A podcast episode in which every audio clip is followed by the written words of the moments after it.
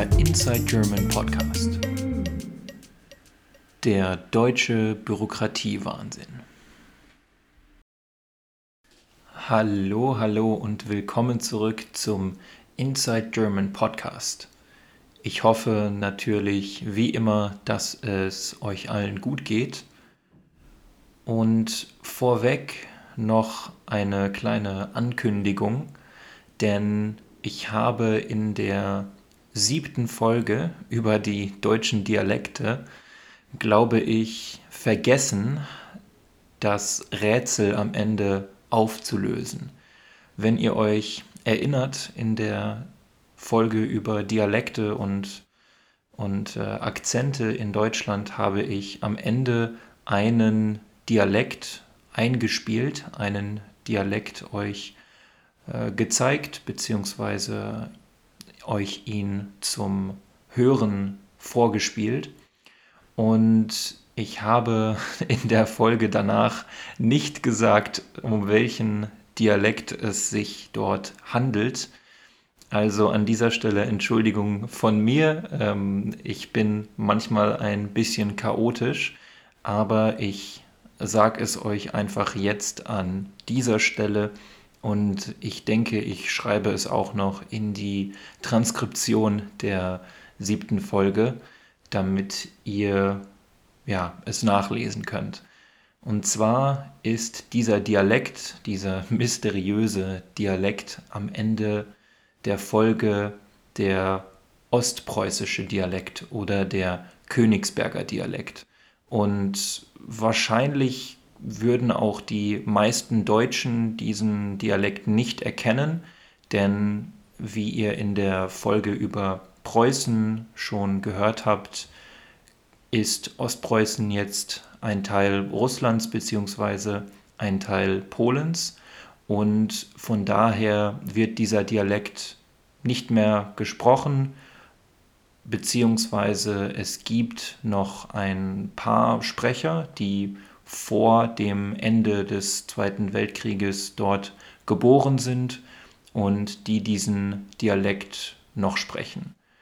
Also es ist nicht wirklich wichtig zu wissen, aber ich finde ganz interessant, denn dieser Dialekt hat einen sehr speziellen, einen sehr einzigartigen Klang und deswegen wollte ich ihn euch einmal kurz zeigen.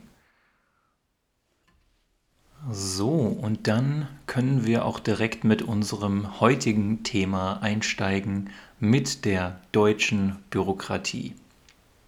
Wie ihr alle wahrscheinlich wisst, ist Deutschland international bekannt für seine vielen Regeln und Gesetze, beziehungsweise es gibt dieses Stereotyp über Deutschland. Ob das wahr ist, dass schauen wir uns heute mal mit ein bisschen Humor in diesem Podcast an. Und ich habe auch selbst erlebt, dass viele Menschen, also viele Ausländer, die nach Deutschland kommen, wirklich Angst vor der deutschen Bürokratie haben, denn sie sind mit den Stereotypen vertraut, also sie kennen die Stereotype über deutsche Regeln, Gesetze und Bürokratie und haben deswegen Angst, dass sie es nicht schaffen, sich richtig zu verhalten, dass sie es nicht schaffen, allen Regeln zu folgen. Und das Gefühl kann ich selbst sehr gut verstehen. Das Thema Bürokratie wird in Deutschland schon lange auch politisch diskutiert. Und wenn wir jetzt auf die Straße gehen würden und irgendeine zufällige Person fragen würden, was sie von der deutschen Bürokratie denkt, dann bin ich mir ziemlich sicher, ich bin mir sehr sicher, dass wir eine negative Antwort bekommen würden. Also, dass die deutsche Bürokratie sehr aufgeblasen ist. Aufblasen, Das bedeutet, dass sehr viel Luft drinnen ist. Man bläst zum Beispiel einen Ballon auf. Also, dass die deutsche Bürokratie sehr aufgeblasen ist, darüber sind sich alle einig. Alle Parteien, alle Gruppen in Deutschland würden die Bürokratie gerne etwas verkleinern, Bürokratie abbauen. Auf der anderen Seite gibt es mittlerweile auch Ideen, in Deutschland Englisch zur zweiten Verwaltungssprache zu machen, also zur zweiten Sprache der Bürokratie. Die FDP, das ist die Freie Demokratische Partei in Deutschland, eine liberale Partei, wie sie selbst von sich sagen, hat das vor einiger Zeit angekündigt. Es ist noch nicht wirklich weit entwickelt. Also ich denke nicht, dass wir in den nächsten Jahren Englisch als Bürokratiesprache kriegen werden, bekommen werden. Aber diese Idee ist da. Vor allem eben für Ausländer, für Immigranten, die nach Deutschland kommen und hier leben und arbeiten möchten. Ob diese Idee gut ist, da bin ich mir nicht sicher, denn ich verstehe das Beamtendeutsch, also das bürokratische Deutsch, jetzt schon kaum. Und das alles dann auf Englisch zu übersetzen, klingt für mich nach einem enormen Aufwand und würde unsere Bürokratie natürlich noch weiter aufblasen. Aber ich lasse mich gerne überraschen im positiven Sinne. Ich würde mich freuen, wenn in deutschen Behörden auch englischsprachige Dokumente akzeptiert werden. Und von daher würde ich sagen, dass wir einfach positiv in die Zukunft schauen und hoffe, dass das irgendwann eine Realität für die Ausländer, die Immigranten, die in Deutschland leben, wird, dass sie also auf Englisch zur Behörde gehen können. Ja, Behörde, das ist übrigens auch ein typisch deutsches Wort. Eine Behörde ist nichts anderes als eine staatliche Institution. Also zum Beispiel gibt es eine Ausländerbehörde, wo man sich als Immigrant registrieren muss, wo man eventuell eine Aufenthaltsberechtigung bekommt dann gibt es noch eine Straßenverkehrsbehörde, wo man sein Auto anmelden muss und so weiter. Also Behörde ist ein Wort, das typisch deutsch ist, denn es bezeichnet bürokratische Organe in Deutschland. Und wo wir gerade schon dabei sind, bürokratische Begriffe in Deutschland zu erklären. Noch kurz der Begriff des Beamten. Der ist nämlich für uns Deutsche sehr, sehr wichtig. Ein Beamter ist eigentlich nichts anderes als eine Person, die im öffentlichen Dienst arbeitet, also die für den Staat arbeitet und die im Vergleich zu anderen Menschen im öffentlichen Dienst besondere Privilegien und Pflichten hat, also Dinge, die sie tun müssen. Sie haben also einen speziellen Status und unterscheiden sich daher von normalen Arbeitnehmern. Außerdem gibt es noch andere bestimmte Vorteile, zum Beispiel müssen Beamte keine Sozialabgaben zahlen.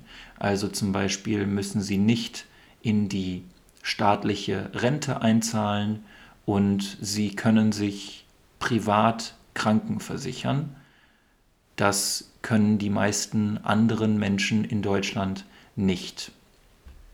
Die wichtigste Besonderheit von Beamten in Deutschland ist aber, dass sie in der Regel immer Beamte auf Lebenszeit sind. Das heißt, sie arbeiten für den Rest ihres Lebens, also ab dem Punkt, an dem sie Beamte geworden sind, für den Staat und müssen sich deswegen keine Gedanken um ihre Arbeit in der Zukunft machen, denn als Beamter ist man abgesichert. Das heißt, als Beamter ist es sehr schwierig, seine Arbeit zu verlieren, denn man hat in der Regel ein Anrecht darauf, bis zum Ende seines Berufslebens weiter als Beamter arbeiten zu dürfen. Das heißt, es ist als Beamter sehr schwer, seine Arbeit zu verlieren.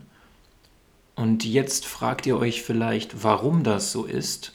Und einer der wichtigsten Gründe dafür ist, dass man möchte, dass Beamte unabhängig bleiben.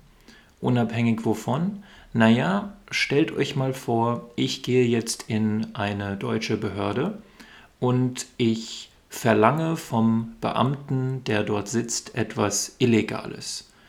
Und zufällig kenne ich auch den Chef, den Boss von diesem Beamten.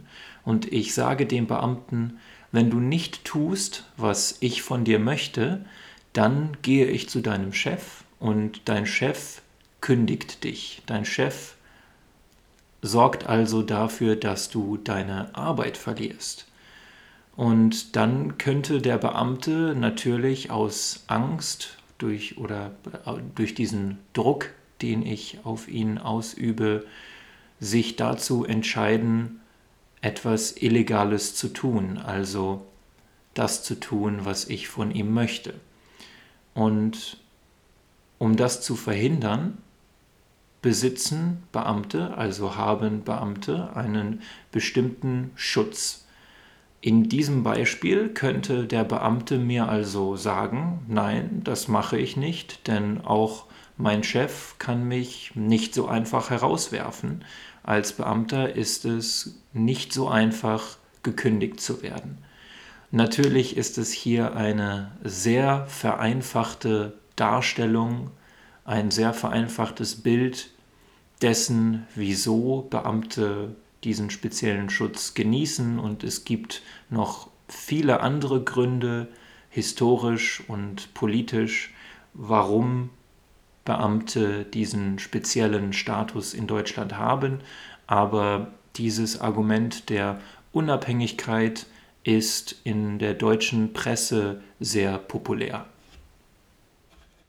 Das ist natürlich ein Vorteil des Beamtenstatus, des speziellen Status, den Beamte haben.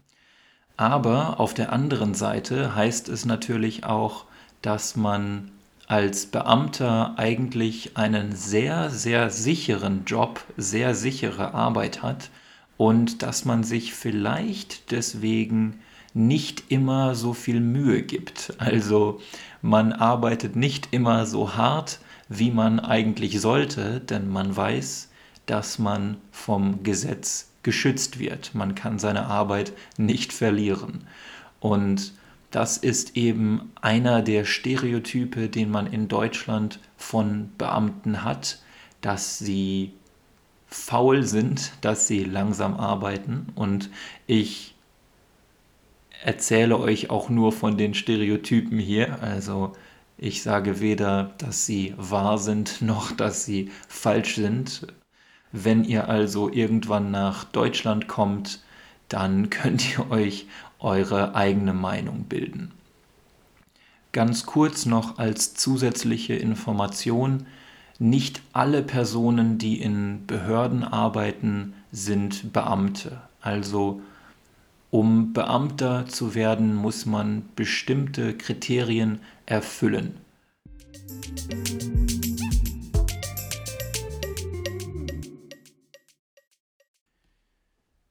Damit ihr einen kleinen Einblick bekommt in das Ausmaß, in die Größe der deutschen Bürokratie, möchte ich euch jetzt von einem Artikel des ZDF erzählen oder vielmehr ein Videobeitrag des ZDF, wo es um ukrainische Flüchtlinge in Deutschland geht. Das ZDF, wie ihr vielleicht wisst, ist ein staatlicher deutscher Sender, das zweite deutsche Fernsehen. Und in diesem Beitrag geht es darum, dass die Ukrainer, die in Deutschland ankommen, die vor dem Krieg in ihrer Heimat flüchten, von der deutschen Bürokratie überwältigt sind. Also sie schaffen es nicht, mit der deutschen Bürokratie mitzuhalten. Dieser Beitrag des ZDF heißt Ukrainer ersticken an deutscher Bürokratie. Ersticken, das bedeutet, dass man keine Luft mehr bekommt. Man kann also nicht mehr atmen. Und in diesem Beitrag, in diesem Video wird gezeigt, dass eine ukrainische Familie, die nach Deutschland gekommen ist, nämlich eine Mutter, ihr Sohn und ihre kleine Tochter, über 150 Formulare in Deutschland ausfüllen mussten. Und natürlich auch auf Deutsch. Der Großteil dieser Formulare ist nicht übersetzt. Das heißt, ich fliehe vor dem Krieg aus der Ukraine, komme nach Deutschland und muss dann 150 Formulare ausfüllen. Wie ihr wahrscheinlich schon verstanden habt, werden viele Angaben mehrmals verlangt. Man muss also mehrmals die gleichen Sachen beantworten, weil die deutschen Behörden sehr schlecht vernetzt sind. Die deutschen Behörden sind sehr schlecht digitalisiert. Und das trifft leider auch nicht nur auf die deutschen Behörden zu, sondern auch auf Deutschland insgesamt. Mit der Digitalisierung gibt es bei uns einige Probleme und ich denke, dass ich speziell zu diesem Thema auch noch mal eine andere Folge machen werde. Ja, und in diesem Beitrag wird auch gesagt, dass diese Ukrainer Hilfe von Freiwilligen brauchen. Freiwillige, das sind Menschen, die sich aus freiem Willen, also freiwillig gemeldet haben, um zu helfen und die in diesem Fall auch kein Geld dafür bekommen. Sie helfen also nur, weil sie wirklich helfen wollen. Und die Frage ist natürlich, ob das der Sinn dieser Bürokratie sein kann, dass man Unterstützung braucht von anderen Menschen, um überhaupt damit fertig zu werden, um überhaupt das tun zu können, was die Bürokratie von einem erwartet.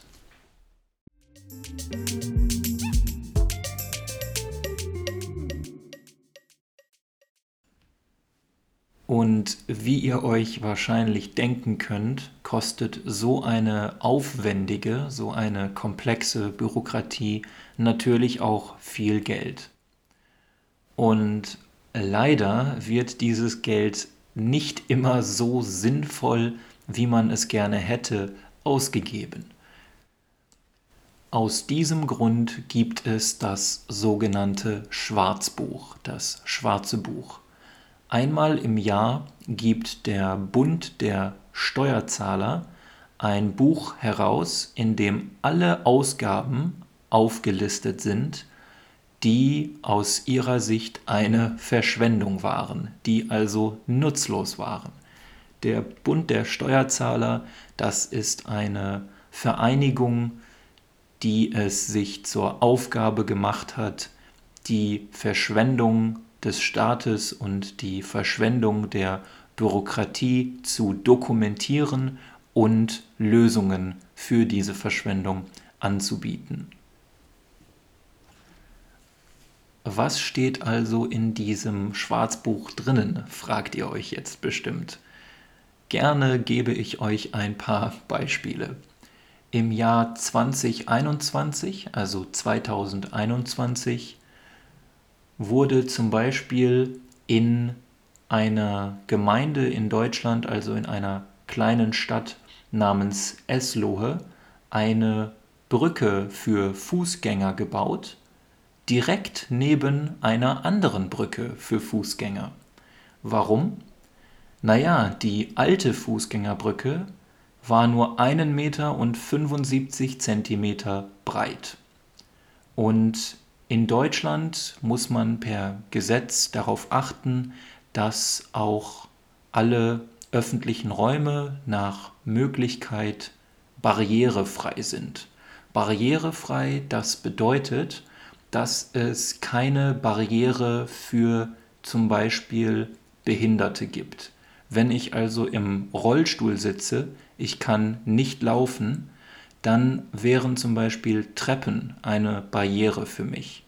Ich möchte also, dass auch der Rollstuhlfahrer alle Wege benutzen kann, die auch ein Mensch benutzen kann, der laufen kann. Ein Rollstuhl ist also der Stuhl, in dem ich sitze, wenn ich nicht laufen kann, der links und rechts ein Rad hat. Er kann also rollen. Und diese Brücke, über die ich vorhin gesprochen habe, die 1,75 Meter breit ist, die ist natürlich auch breit genug für einen Rollstuhlfahrer. Denn ein Rollstuhl ist meistens nicht 1,75 Meter breit, sondern viel weniger. Aber wenn sich jetzt auf dieser Brücke zwei Menschen begegnen, also sich entgegenkommen, dann kann es schon mal eng werden mit 1,75 Meter.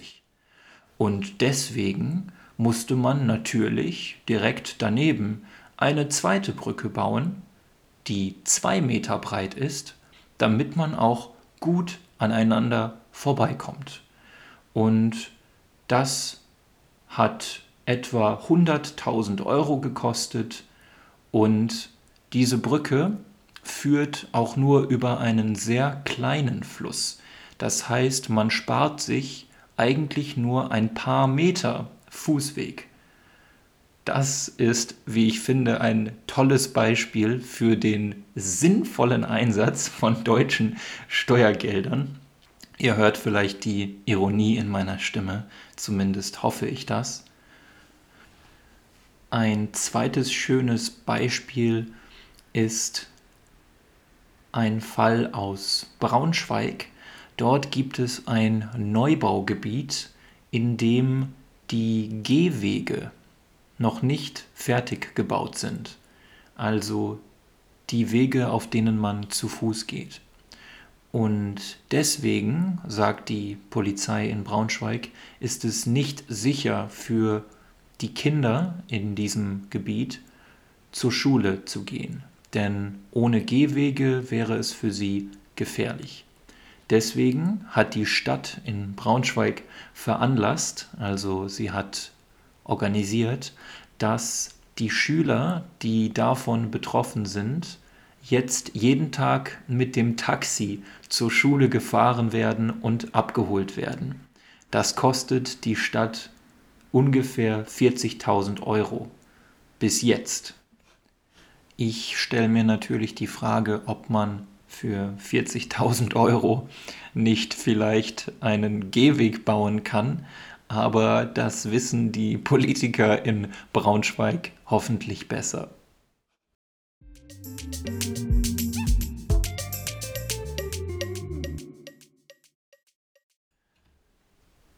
Ihr seht also, dass die Stereotype, die es über Deutschland gibt, sich einander auch oft widersprechen. Zum Beispiel das Stereotyp über die Regeln in Deutschland und auf der anderen Seite die Effizienz der Deutschen oder die Effektivität der Deutschen. Denn wie ihr seht, gibt es gerade in der Bürokratie, aber natürlich nicht nur dort, auch einige Fälle, die zeigen, dass Deutschland oder die Deutschen sehr, sehr ineffizient sein können. Und damit sind wir auch schon wieder am Ende unserer Folge. Ich habe heute versucht, das Ganze mit ein bisschen Humor anzugehen, denn an sich ist es ein trockenes Thema, aber ein Thema, mit dem wir uns beschäftigen müssen und sollten aus meiner Sicht. Und mit uns meine ich hier die Menschen, die in Deutschland leben, denn es gibt an vielen Stellen sicher einige Dinge, die wir besser machen könnten und die wir auch besser machen sollten. Also, erzählt mir gerne, wie es in euren Ländern aussieht, denn ich glaube, die staatliche Bürokratie ist überall kein beliebtes Thema. Und wenn ihr Lust habt, würde ich mich auch sehr über eine Bewertung des Podcasts, zum Beispiel auf Apple Podcasts oder auch in den Kommentaren auf der Inside German Website freuen. Und jetzt bleibt mir nur noch zu sagen, ich hoffe, dass ihr alle gesund bleibt und wir sehen uns in der nächsten Folge. Bis dann.